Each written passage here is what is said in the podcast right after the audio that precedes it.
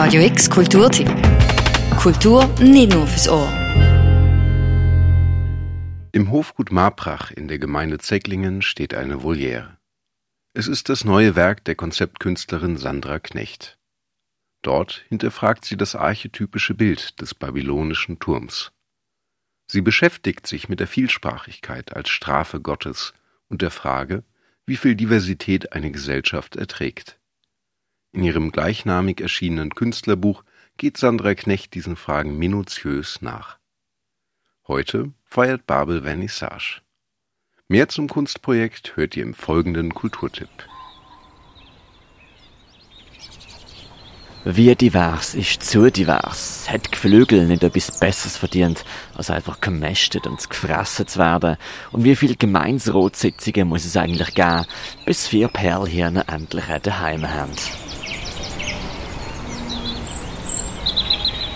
Und ich habe dann wie daran umstudiert, äh, mit welcher Tierart kann man am besten eigentlich wie unsere Gesellschaft äh, wie auch darstellen. Und ich bin darauf gekommen, dass es Geflügel ist, weil Geflügel gehört zu den ältesten domestizierten Tieren.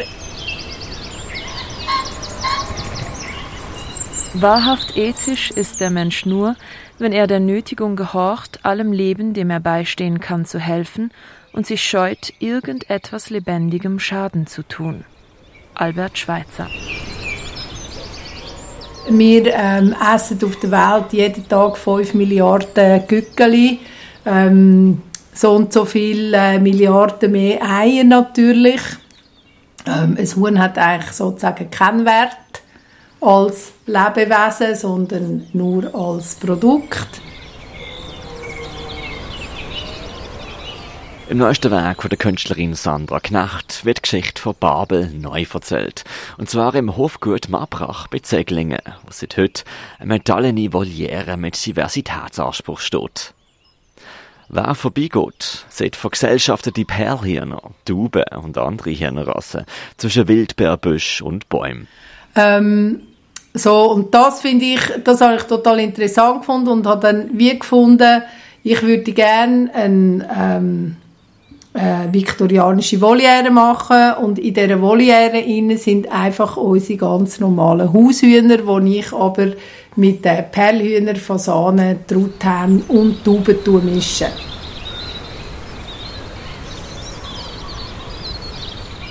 Diese Art von Wert auch den anderen Tieren zuzugestehen, haben wir Menschen aber nicht gewollt. Stattdessen essen wir sie, führen Experimente mit ihnen durch, testen Medikamente an ihnen, halten uns mit ihren Pelzen, Häuten und Federn warm, nutzen sie zu Transportzwecken und für schwere Arbeit wie dem Ziehen von Pflügen. Der systematische Gebrauch und Missbrauch von Tieren ist nicht gerechtfertigt. Moralisch sind radikale Veränderungen in unserer uralten Beziehung zu unseren Mitgeschöpfen erforderlich. Christine M. Korsgaard in Babel geht es ums Mikro und ums Makro. Ich habe dann der Gemeinde angerufen und ähm, gesagt, ich würde gerne den Mittelteil von dem Turm auf einem Hügel oben aufbauen und dort meine ähm, Geflügel miteinander probieren zu vergesellschaften, um zu schauen, ob das überhaupt funktioniert. Babel, so der Titel von der Voliere, lehnt sich an an die biblische Erzählung vom babylonischen Dom und die geht etwa so. Nach der Sintflut hat das menschliche Volk Einspruch, die heilige Spruch geredet und hat beschlossen, einen Dom bis in den Himmel aufzubauen, um näher bei Gott zu sein. Gott selber ist herabgekommen, ist erschrocken gewesen, vom menschlichen Größenwahn, hat drum die Vielspruchigkeit auf die Erde herabgelassen wo die Menschen nicht mehr ein, sondern viele Sprachen geredet haben, haben sie sich nicht mehr verstanden und haben sich in alle Welt verteilt.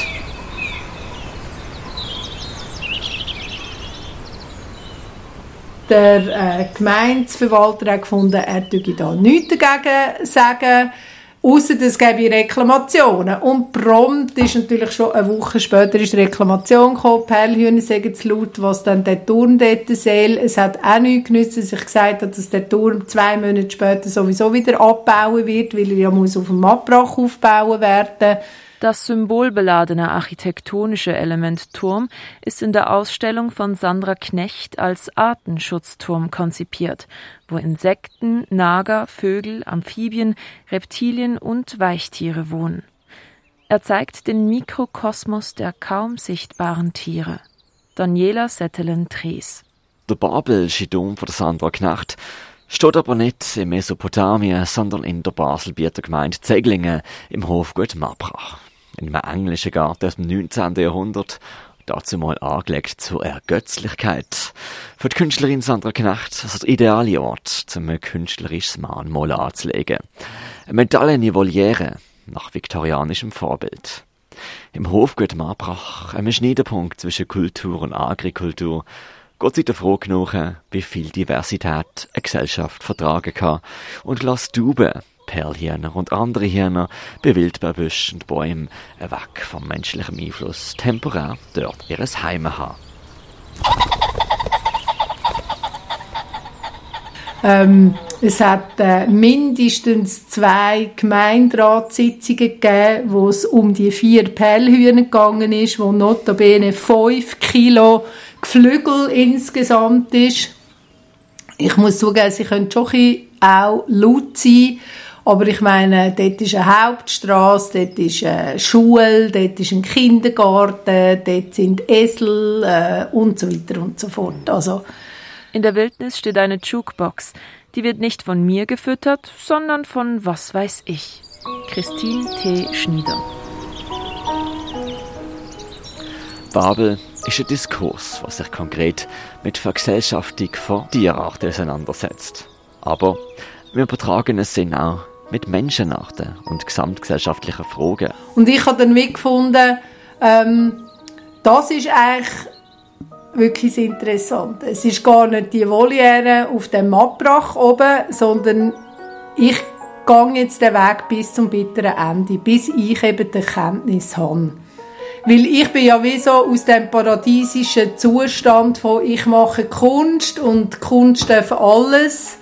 Ähm, und ich mache es ja auch gut, weil ich tue ja das äh, vorausplanen. Ich tue sogar die Gemeinde, probiere mit involvieren, also partizipativ zu arbeiten. Und das hat einfach so gar nicht gefruchtet und es hat so dermaßen nicht interessiert, dass ich wie gefunden habe, ich mache meinen Weg in dem Innen mache ich zur eigentlichen Kunst, zum eben babylonischen Ton.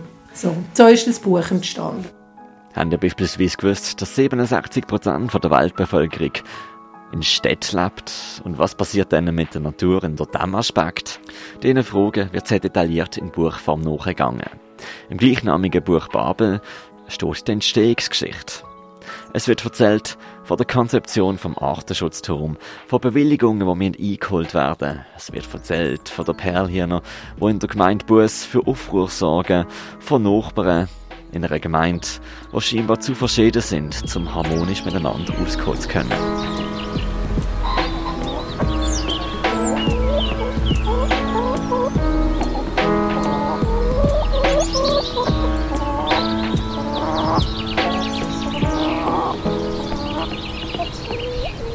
Im Babelbuch ist es mir total wichtig, dass es nicht fiktiv ist, sondern alles, was da drin steht, alle Mails, ähm, alle Schreiben, die sind wahr. Und darum ist es dann halt auch geschwärzt, die ganzen Namen und alles.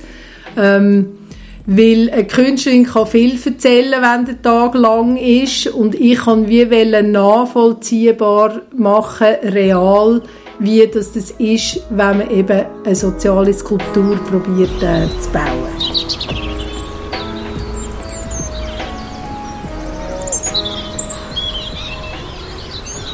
Gekommen, um zu bleiben. Transformation um jeden Preis. Sandra Knecht.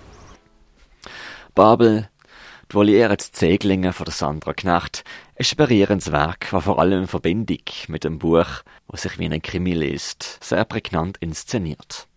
Mit Fakten zur Entstehung, mit Inputs aus der Historie und Denkanstößen zur Gegenwart. Und die Grundfrage, wie divers kann eine Gesellschaft sein, bevor sie der Vielspruchigkeit zum Opfer fällt und sich auflöst. Heute viert Babel im Hofgut Maprach Vernissage. Mit einer Begrüßung ab der 3 am Nachmittag. Anschauen können die Babel, die Voliere dort jeweils immer vom Freitag bis zum Sonntag der Tag durch zwischen 11 und 6 und zwar noch bis am 19. September. Das Buch Babel ist erschienen im Christoph Merian Verlag. Für Radio X, der Mirka Kempf. Radio X Kulturtipp. Jeden Tag mehr. Kontrast.